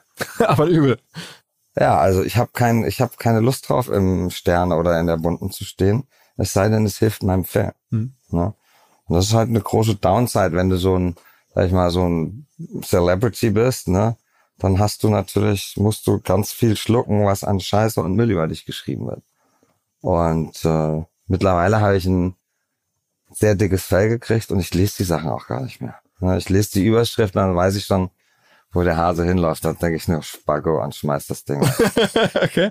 Aber ist es äh, denn, zumindest in den USA hat man manchmal das Gefühl, es gibt ja so Stories, dass auf einmal, ähm, Schauspieler bewusst als Paar auftreten oder als Paargerüchte verbreiten, weil halt ein Film rauskommt. Und dann denkt man, ah, okay, ganz, ins, ganz Ja. clever inszeniert, so Privatleben, PR genau abgestimmt und dann kommt irgendwie das Interesse und die Aufmerksamkeit, dass man sie so ziehen kann. Nee, das, dafür bin ich nicht der Typ zu. Gibt es Also sowas in Deutschland generell zusammen? Hä? Gibt es denn sowas in Deutschland generell, wo du das Gefühl hast, das machen jetzt Leute, die spielen mit der Presse? Klar, klar gibt's das, aber ich mach das nicht. Mhm. Ne? Es gibt Schauspieler, die gönnen sich gegenseitig die Butter auf dem Brot nicht, sind aber in einem Film und spielen der Öffentlichkeit vor, dass sie die besten Buddies sind. Aber du weißt, dass sie sich gegenseitig beneiden und missgönnen, ne? Und dann kreise ich mir den Kopf, da sage ich, also, da hätte ich keinen Bock drauf, dazu bin ich viel zu authentisch, weißt du? Und ich habe halt als junger Schauspieler viele Fehler gemacht. Ich, hab, ich hatte ja auch keinen Berater und ich habe Gott und der Welt private Sachen erzählt und dann irgendwann war der, der, der das Kind in den Brunnen gefallen. Ne? Dann konntest du nicht plötzlich sagen, ab jetzt sage ich euch gar nichts mehr. Ne? Werden, werden die durchgetreten. Ne? Aber wenn ich schlau gewesen wäre, und das machen heute junge Schauspieler, sind da viel schlauer, die sagen von Anfang an, hey, that's my job, we can talk about my job, but not about my private life, that's my private life.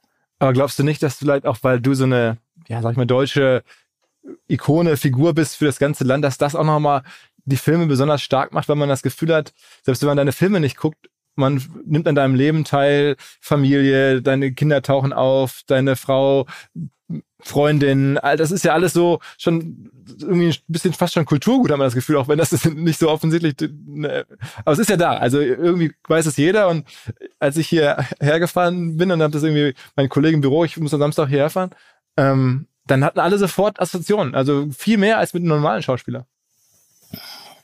Ja, aber wir haben auch ganz viele falsche Assoziationen. ja, aber kann dir egal sein, solange die Filme erfolgreich sind, das ist ja okay. ja, also egal ist es mir, war es mir lange nicht, jetzt ist es mir egal. Irgendwann habe ich gesagt, das ist doch nur entscheidend, was deine Freunde von dir denken und deine Familie und der Rest kann dir doch am Arsch vorbeigehen. Aber meine Freunde leiden darunter mehr als ich. Aber findest du sagen, negativ? Dass, Äh, ja, dass du, also die sagen, die, die, die stellen dich systematisch als jemand dar, der du überhaupt nicht bist. Du bist das komplette Gegenteil von dem, wie sie dich darstellen. Okay, aber äh, ich meine, insgesamt ist da dein Image, finde ich, also Bei den Leuten schon. aus der, aus der, in der breiten Masse, Ja, in der breiten Masse schon. Ich habe das auch in, in 30 Jahren nicht einmal erlebt, dass jemand zu mir kam und gesagt hat, ich finde dich total bescheuert und deine Filme finde ich auch scheiße. Das ist in 30 Jahren nicht passiert. In 30 Jahren mache ich Autogramme. Also Autogramme hat zum Glück jetzt ist ganz. Selfies geworden. Selfie. Ein Selfie verstehe ich auch. Ein Selfie zu machen mit jemand, hab das verstehe ich viel mehr, als sich ein Autogramm geben zu lassen. Ne? Das ist ein fucking Autogramm. Was willst du damit machen? Ja? ja, gesamt, manche sammeln das. Also. Ja, aber Aber- das kam, also das ist wirklich, ich habe das nur erlebt, dass Leute kamen und sagen, ey, ich finde das toll, was du machst und kann ich ein Foto mit dir machen und ich liebe deine Filme und so. Und andersrum nie. Trotz der Berichterstattung. Aber manchmal bist du ja sozusagen, da- dass du auch so irgendwie nicht an dich halten kannst, aber das Gefühl, dass du dann bei Facebook oder so, da gibt's ja so die Geschichten. Ja, da habe du ich auch Fehler gemacht, ne, weil ich sehr emotionaler, äh, äh, emotionaler Mensch bin und ich habe auch unter, sag ich mal, Alkoholeinfluss den einen oder anderen Post abgesetzt, den ich lieber gelöscht hätte. ich habe schon gesagt, es müsste so eine App geben auf dem Rechner, dass die erkennt, wann du zu viel Intus hast. und sich dann komplett, weißt du, so ein Totmannschalter, ne? Äh, okay. Aber also es ist trotzdem eine, also eine, eine Leidenschaft da, aber dann denkst du dir manchmal, fuck, ey, das hätte ich, also das ist jetzt, auch das bringt ja Aufmerksamkeit. Also Wenn es nur um die Aufmerksamkeit ginge, dann ist es ja auch wieder gut eigentlich. Ja, man sagt ja, any news are good news, Ja, genau. ne? aber das finde ich nicht. Ne? Wie, wie denkst du dir über so dein, dein Jahr nach? Also wenn du jetzt irgendwie planst du so ein Jahr und denkst dir, okay, jetzt mache ich drei Filme und dann irgendwie mache ich drei, wo ich einfach nur hingehe als, als Schauspieler und drei mache ich selber die ganze Produktion. Drei Filme, äh, das habe ich einmal gemacht, drei Filme in einem Jahr und das ist echt, das ist zu viel. Zu viel. Also, Also als wenn man sie selber macht. Schauspieler nicht. Aber drei Filme selber machen, das ist schon heftig. aber wie weit kannst du denn, oder guckst du so deine Karriere nach vorne? Sagst du jetzt, ich weiß genau, was die nächsten zwölf Monate passiert? Oder Nee, 18 weiß ich Monate? nicht. Ich weiß, dass ich zwei Serien entwickle. Ne? Und von der einen ist schon der Pilot da, der ganz fantastisch ist. Äh, bei der anderen bin ich jetzt mal gespannt. Und äh, ich habe die Rechte äh, gekauft an dem letzten Buch von Sarah Kuttner. Okay. Kurt, ne? Da schreiben wir auch schon am Drehbuch. Das heißt, du hast das Buch gelesen, fandest es gut und hast dir angerufen und hör Ja. zu, ich würde das gerne verfilmen. Ja, genau. Das ist ja für sie mega. Ja, für uns auch, weil es ein tolles Buch ist. Okay. Und dann rufst du deine Leute an und sagst, hör zu, ich hab was, auf geht's. Dann hast du so ein Umfeld von, weiß nicht, 15, 20 Leuten, die immer sozusagen zu deinem Team gehören, die dann sagen, alles klar, Till hat wieder was, auf geht's. Genau. Wirklich so. Wenn Till nichts hat, passiert auch nichts. Aber ist, du trägst da schon Verantwortung für so ein ja richtiges klar, Ökosystem das war mega, ja. Ja, die du auch auslasten musst, die dann auch ein bisschen sagen, hey, mach mal wieder was. ja. Also so richtig ausspannen oder mal länger off ging auch gar nicht. Ich sag ja, nach zwei Wochen Mallorca werde ich äh, Das ist auch ganz gut. Also, es gibt ja auch Leute, die sagen, mein großer Traum ist, mit Ende 50 aufzuhören zu arbeiten. Das wäre für mich, glaube ich, Freundin hat mal gesagt, der Till ist wie ein Fahrrad. Wenn er aufhört zu strampeln, fällt das um. Ne? Also, Okay. also ich muss, ich bin ein Macher, ich muss das machen. Das macht mir auch Riesenfreude. Das ist für mich auch kein Stress.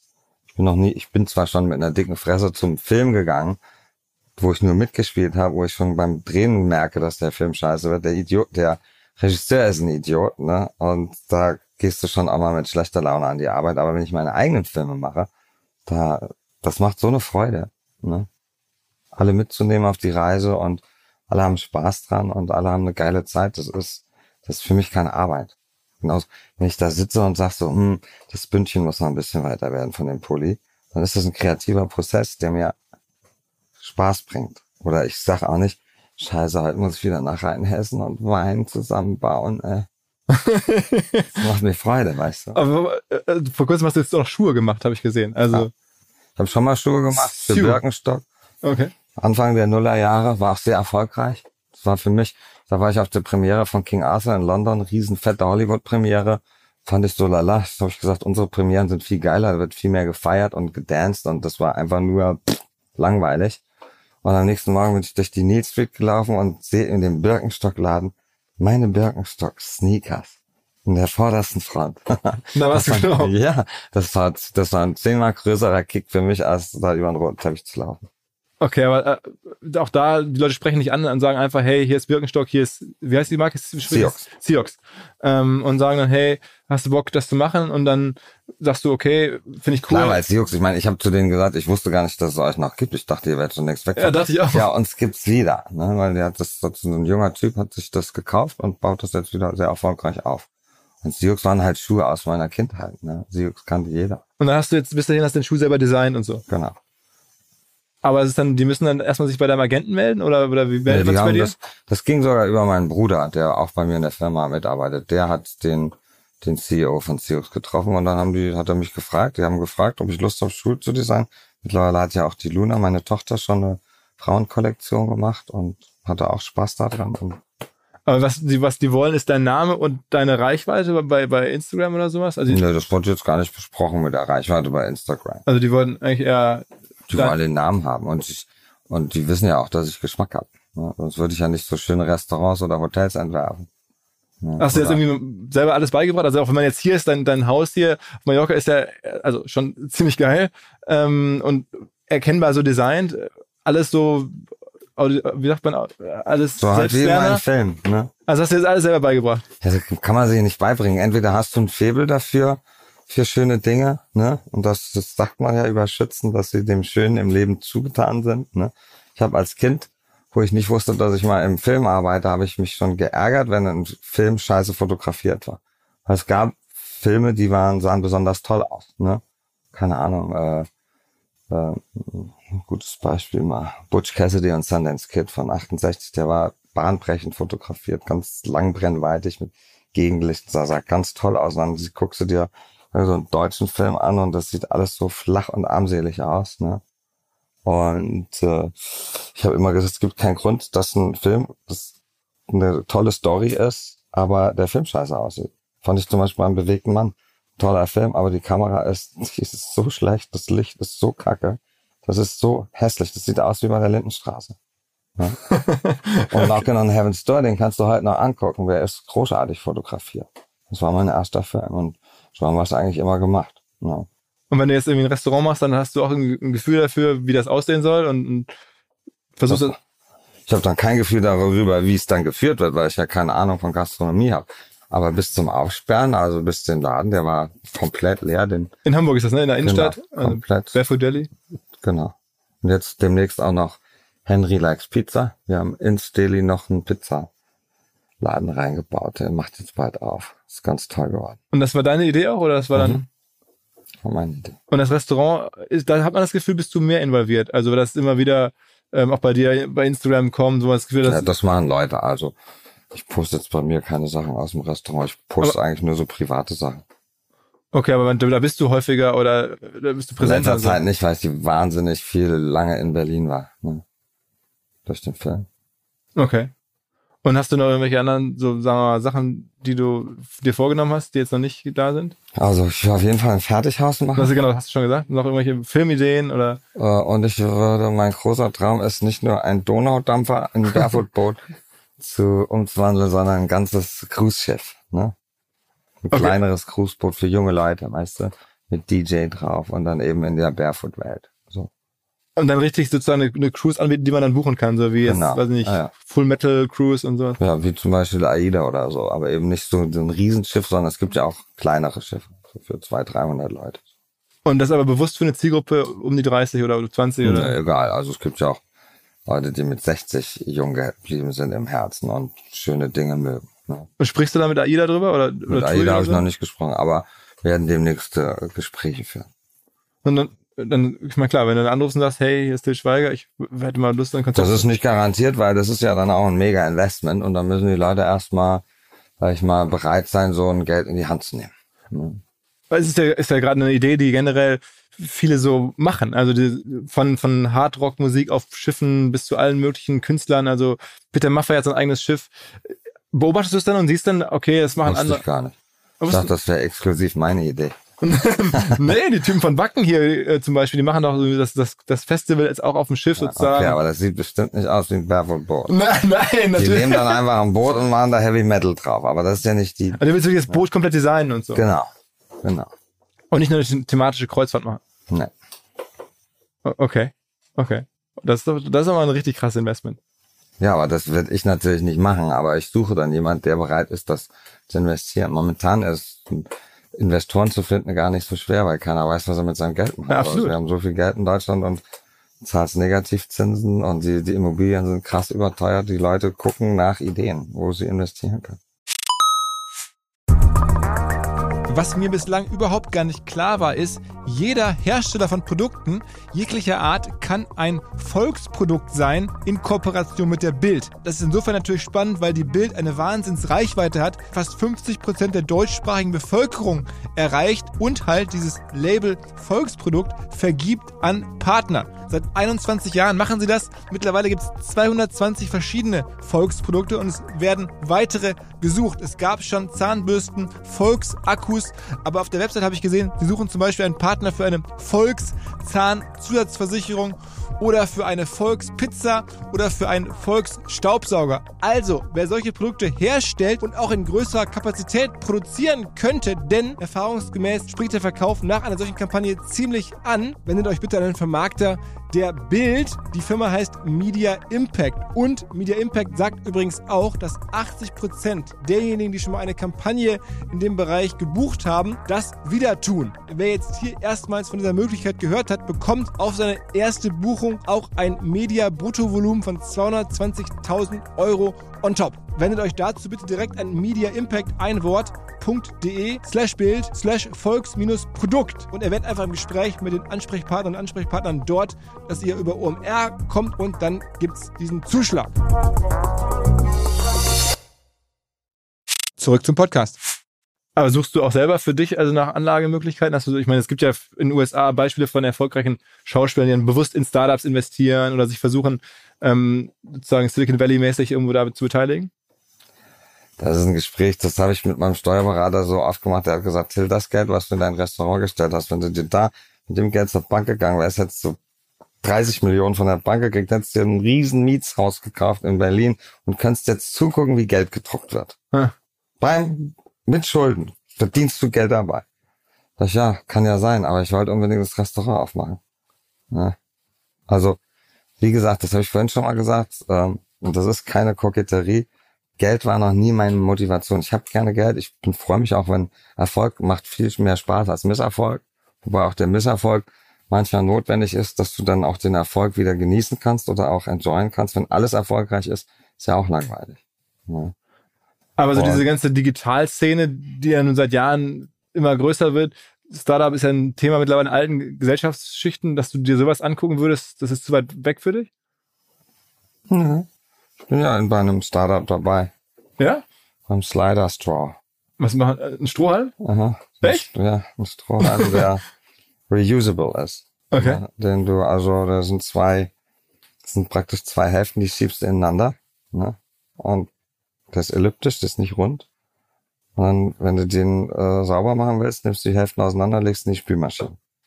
Und das ist eine deutsche Firma, die dich angesprochen haben. Und das ist äh, halt, es gibt ja viele, so sag ich mal, aus Edelstahl oder Glas, die kriegst du aber nicht sauber in der Spülmaschine. Das ist impossible. Schafft die beste industrielle Spülmaschine kommt nicht in so einen Strohhalm komplett rein. Das ist unsere. Aber das ist für dich jetzt kein Thema, was du jetzt öffentlich machst, sondern es ist einfach nur Das das- kommt noch, das kommt noch. Aber es ist dann auch, dann ist es halt auch keine richtige Geldanlage, sondern schon irgendwie eine, eine Connection. Du hast jetzt die, die haben dich gefunden, du hast die jetzt nicht gesucht oder so. Nee, das, die sind auf mich zugekommen. Und ansonsten irgendwelche Aktien kaufen oder so, käme man nicht in Frage. Ich habe einen Vermögensverwalter, der spielt mit paar Millionen rum und äh, das läuft mal besser und mal schlechter. Und äh, also 2008 haben wir viel verloren, ne? Wie alle. Und jetzt in den letzten zehn Jahre viel gewonnen. Ja, so, also ich beschwere mich nicht. So, aber ich, dass ich jetzt da überlege, was für Aktien, das ist nicht mein Ding. Also wie gesagt, ich bin zu Geld habe ich keine Affinität, außer dass ich es gerne habe. Ja. Aber ich gebe es auch genauso gerne wieder her. Was, was ist denn deine zweite Serie, die du vorhast? Also neben dem Kuttner-Buch. Kunden ist ja keine Serie, das soll ja ein Spielfilm werden. Ach so, okay, ich hatte gedacht, weil du hast dann zwei äh, Serienprojekten dran. Ja. Also will nicht zu viel verraten, weil wir sind noch zu sehr am Eins soll eine, eine äh, Bundeswehrserie werden. Okay. Soldaten, Krieg. Ne? Und das andere ist noch zu geheim, weil das einfach zu geil ist. Selber ausgedacht oder hatte ich jemand angesprochen? Da hatte ich die Idee, also aber bei beiden Ideen eigentlich. Und das Bundeswehrding, wie bist du darauf gekommen? Ich wollte eigentlich immer einen zweiten Teil machen von Schutzengel, und zwar praktisch ein Prequel, äh, wo die in Afghanistan im Kampfeinsatz sind, wo man sieht, wie Moritz Bleibtreu seine Beine verliert. Also so ein Film über Kameradschaft, Mut, Verlust, Angst. Ne? So ein bisschen Megathemen. Aber dann war Schutzengel war zwar für sein Genre sehr erfolgreich in Deutschland, aber eben absolut nicht so erfolgreich, dass man gesagt hätte, wir nehmen jetzt neun oder zehn Millionen in die Hand und drehen irgendwo in Marokko jetzt einen auf Afghanistan. Weil die Deutschen mögen keine Kriegsfilme und keine Actionfilme. Ah, Du hast ja so eine besondere Beziehung zur Bundeswehr, dachte ich, weil du auch schon mal einen Film, ich glaube, in Afghanistan sozusagen äh, gelauncht hast. Genau, das war ja Schutzengel, ja. Und also es, es, liegt dir das besonders am Herzen irgendwie? Klar, also, weil, ähm, als ich das den Jungs erzählt habe, ich bin mit ein paar befreundet vom KSK, weißt du, dem Kommando, Spezialkommando. Mhm. Und die haben gesagt, ey, das wäre geil, wenn du das machst. Wir brauchen unbedingt mal gute Werbung. ja, Das ist ja aber kein Werbefilm, aber der wird ehrlich, der Film. Also die Serie. Die sagen, ja. Also muss ja nicht im, im so Jerry Burkheimer mäßig in Zeitlupe, weißt du, im Sonnenuntergang mit dem Helikopter hochfliegen, ne? Nee, das ist mir schon ein Anliegen, weil ich finde es ganz traurig, dass in Deutschland so wenig anerkannt wird, was die Soldaten leisten. Ne?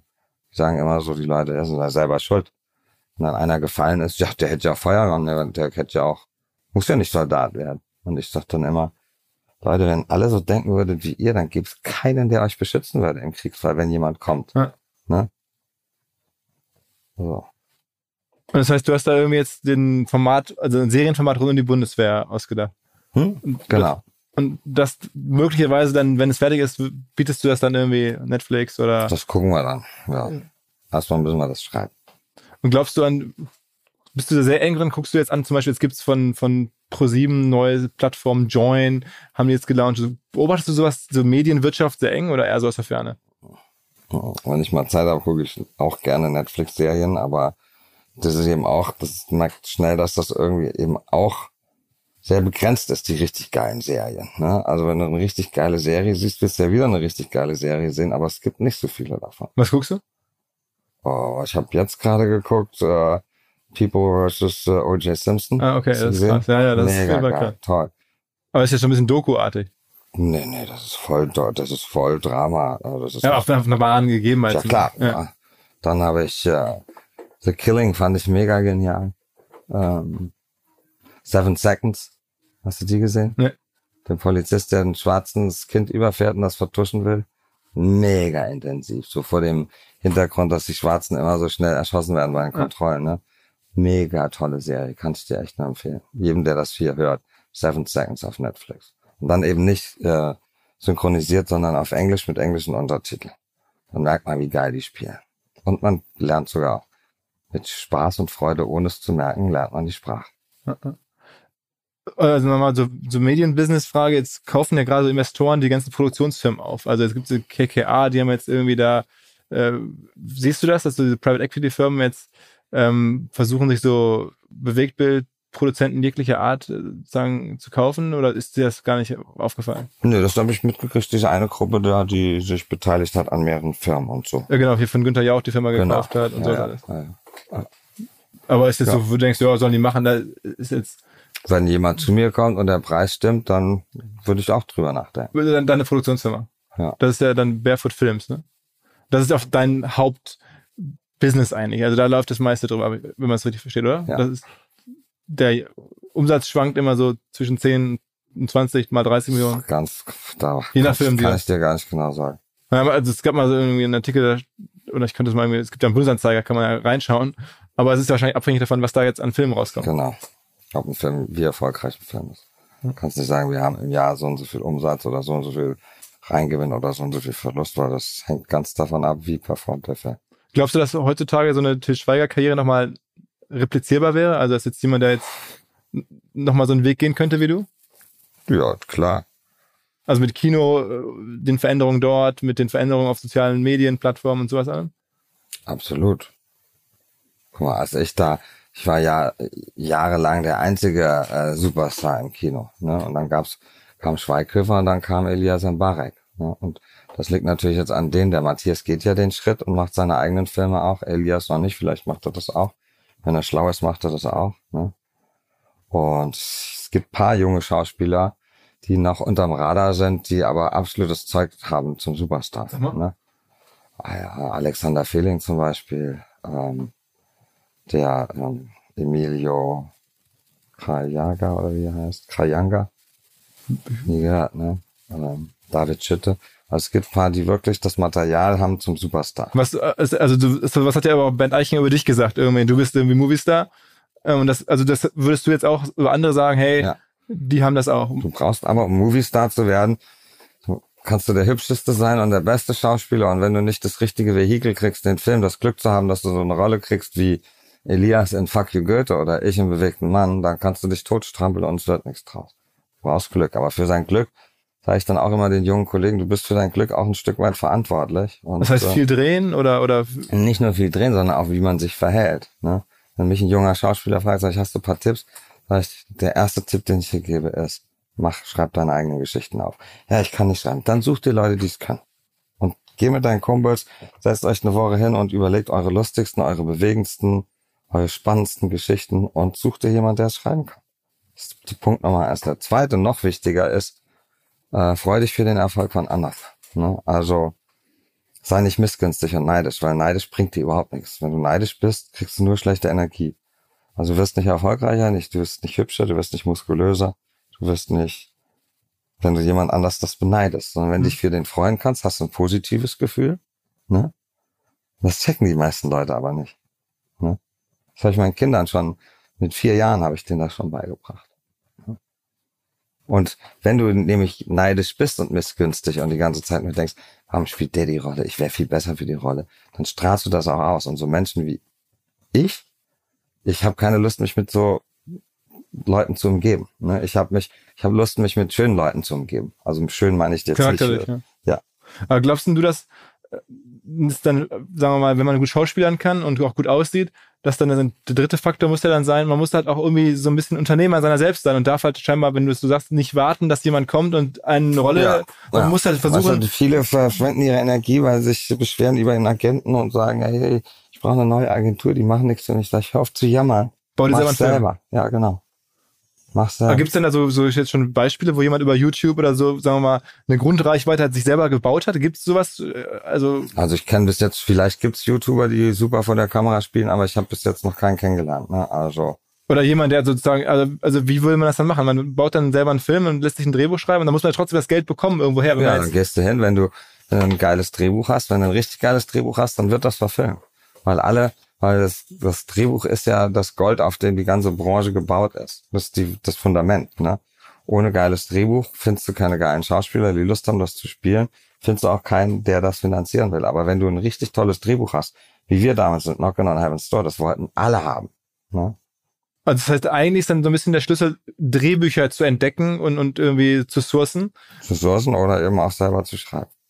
Okay, dann ist es also dann die Kunst gut aussehen, Schauspielern können und Drehbücher Nicht schreiben nur, können. nicht nur gut aussehen und Schauspieler können, es kommt noch was dazu und dafür kann keiner was, weil er so geboren worden ist. Das ist äh, Talent und Charisma. Ne? Ich sage immer, jeder Mensch kommt mit einem gewissen Quantum an Talent auf die Welt. Und jeder Mensch hat irgendwelche Talente. Viele haben leider nicht die Chance, ihr Talent zu entdecken, weil sie, keine Ahnung, weil sie so viel arbeiten müssen und gerade so über die Runden kommen und gar nicht merken oder die Zeit haben zu sagen, ach, eigentlich wäre ich doch super. Und so ist ja auch unser Schulsystem. Unser Schulsystem stopft alle in ein, in ein Ding und sagt nicht, wir gucken jetzt mal, der muss ja keinen, warum, der, der kann doch eine Sechs in Mathe haben, der hat aber ein Talent, ein musisches Talent, das wird jetzt gefördert. Ne? Aber so ist es nicht ne? in Deutschland, leider. Okay. Also, also du brauchst ein gewisses Maß an, an Talent. Mein Lieblingsbeispiel ist immer Fußball. Ne? Du kannst äh, als Berti Vogts, der war Weltmeister, war Verteidiger und der hat wirklich alles nur abgekrätscht. Ne? An dem kamst du nicht vorbei, der hieß ja der Terrier. Ja. Fußballerisch zwischen ihm und Franz Beckenbauer waren Welten. Ne? Aber trotzdem sind beide Weltmeister geworden. Weißt du, was ich meine? Ja, klar. Also das heißt, du sagst auch, ein Schauspieler kann sich das, also so Hustling oder kann sich das erarbeiten. Du kannst, du kannst dein Talent, kann, an deinem Talent, das kannst du honen, also du kannst dran Feilen, feilen, aber du kannst aus einem mittleren Talent kein Supertalent machen. Wer ist denn für dich Also so, Leon, Leonardo DiCaprio, der kann nichts dafür, dass der so geil spielt. Der ist nur auf die Welt gekommen. Ne? Und sag mal ein Beispiel, wo du sagst, da, da hat jemand eine Karriere sich wirklich hart erarbeitet? Till Schweiger. Okay. Ich hatte auch sau viel Glück, ne? aber für sein Glück ist man, wie gesagt, auch ein Stück weit selber verantwortlich. Und das, ich, kannst du jeden fragen, also es gibt, glaube ich, in der Entertainment-Branche keinen, der härter arbeitet als ich. Aber ich empfinde es eben nicht als harte Arbeit, sondern als Spaß. Und das heißt dann morgens irgendwie nachts durcharbeiten, mega präzise Guck nachgucken. mal, ich hab, mein Film ist seit fünf Tagen, wir haben vorgestern in Hamburg einen letzten Drehtag gehabt bei mir im Restaurant. Vorher in Berlin waren wir vor fünf Tagen fertig und der Film hängt an einem Stück und ist so gut wie fertig. Und da brauchen andere anderthalb Jahre für. Okay, das heißt, du dann hast du das schnell hingekriegt oder schnell, schnell gedreht. Schnell gedreht und schnell geschnitten. Okay, und, trotzdem bist du jetzt im Detail oder äh, ist, ist es für dich mega intensive Arbeit gewesen wahrscheinlich. Ja, ja, Dann bist du Tag und Nacht da am machen. absolut. Also wenn ich einen Film mache, schlafe ich selten mehr als drei Stunden. Über Wochen. Ja.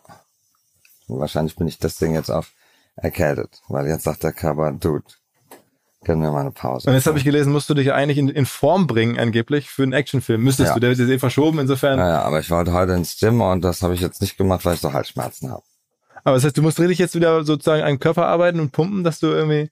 Ja, das Pumpen ist ja gar nicht das. Ich habe ja als Jugendlicher wahnsinnig viel Sport gemacht und äh, es gibt ja das berühmte Muscle Memory, auch wenn ich lange nichts gemacht habe und dann wieder anfange, dann ist das ganz schnell wieder da. Das Schlimme ist, oder das, das Harte ist, nicht das Pumpen, sondern die Ernährung. Ne? Und auf Sachen zu verzichten, auf die du totalen Bock hast. Ne? Wie zum Beispiel Pizza oder Pasta oder geiles Brot, Okay, aber das ist Wein. dann, okay, das ist also wie beim Sportler bei dir am Ende. Selbst jetzt. Dann, wenn du da so einen Film machst, ja, Und musst du dann noch irgendwie schießen lernen oder sowas? das kann ich.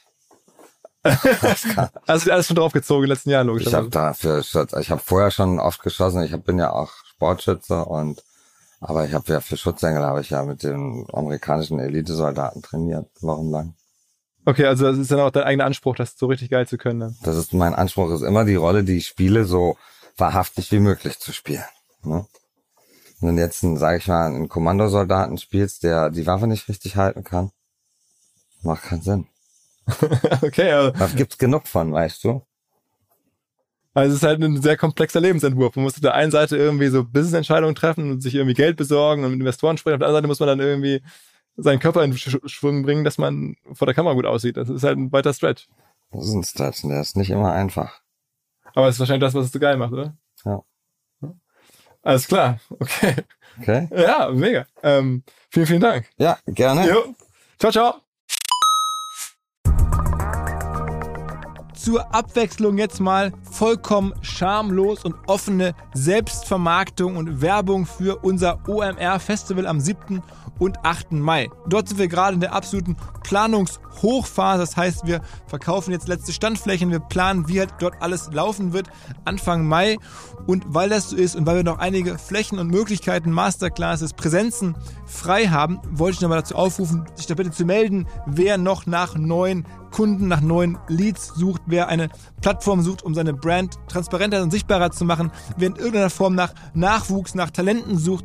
All das können wir ermöglichen. Ihr könnt bei uns gesehen werden, ihr könnt bei uns wirklich wachsen, aber halt nur jetzt in diesen Tagen, denn irgendwann müssen wir dort die Bücher schließen, weil die Planungszyklen Richtung Mai dann zu kurz werden und vielleicht auch, weil einfach alles verkauft ist. Deswegen jetzt nochmal der Hinweis, denkt an unser Festival jetzt, wer dabei sein möchte, mit Masterclass, mit Speaking, mit vor allen Dingen aber Präsenzen auf der Fläche, mit Ständen. Einfach ganz kurze Mail an inbound.omr.com.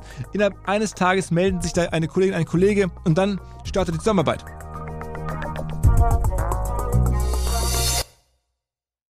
Zurück zum Podcast. Dieser Podcast wird produziert von Podstars bei OMR.